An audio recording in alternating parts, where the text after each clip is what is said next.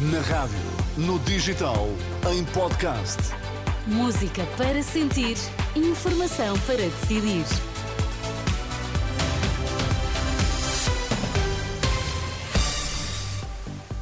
O Sporting parte tem vantagem para a segunda mão da bem-final da Taça de Portugal. A Procuradora-Geral da República reconhece haver investidas e ataques contra o Ministério Público, mas que a este cabe estar imune.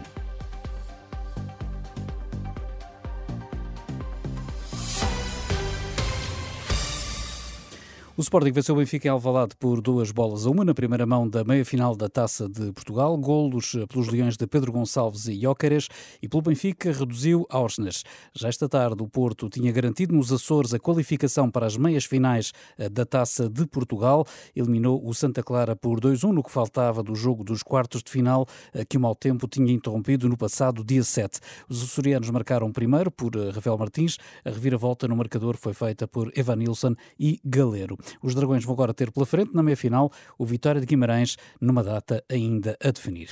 A Procuradora-Geral da República denuncia investidas e ataques ao Ministério Público. Foi esta tarde na abertura do Congresso do Sindicato dos Magistrados do Ministério Público, que decorre em Ponta Delgada, com Lucília Gago a dizer que quer um Ministério Público imune a quaisquer pressões ou ingerências diretas ou indiretas.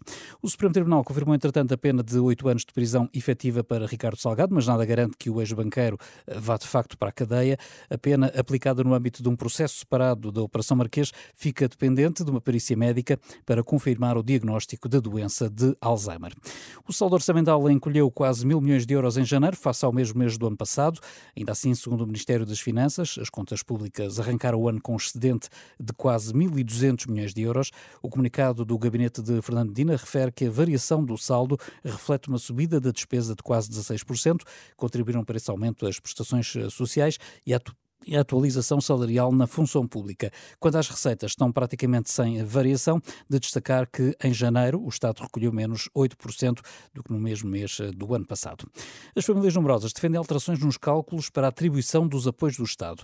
Defendem que deveriam entrar nas contas o número de dependentes que vivem na mesma casa. Em declarações à Renascença, a dirigente da Associação Ana Cid Gonçalves critica o facto de serem apenas contabilizados os rendimentos e dá como exemplo o que acontece para calcular o apoio apoio às rendas. O apoio ao arrendamento não tem em conta o número de filhos, não tem em conta a dimensão da família. E é importante que tenha em conta a dimensão da família, porque as necessidades de habitação e a capacidade financeira para assumir o pagamento de uma renda é fortemente influenciado não só pelo rendimento da família e com o encargo da habitação, mas também pelo número de pessoas que vive daquele rendimento e que precisa da habitação. E os apoios são dados em função da tipologia da casa e da renda e não da despesa da família, não é? Exatamente, o apoio tem em conta apenas o rendimento total da família e tem em conta o valor da renda e não tem em conta o número de pessoas que vive, que é sustentada por aquele rendimento. A Associação desafiou, entretanto, os eh, partidos a revelarem que ideias têm para as famílias numerosas. Até agora apenas a AD e o Chega o fizeram. E no próximo fim de semana, a circulação ferroviária entre o Cais do Sodré e Algés volta a estar suspensa eh, por causa das obras de modernização da linha de Cascais e da expansão do metropolitano de Lisboa. Eh, os comboios eh, deixam de circular entre aquelas duas estações a partir das 11 da noite de amanhã até às 2 da manhã de segunda-feira. Já o metro de Lisboa não vai sofrer perturbações. Lá por fora, as Nações Unidas condenaram o ataque de Israel, que matou mais de 100 pessoas em Gaza e fez cerca de 700 feridos, entre civis que esperavam por ajuda humanitária.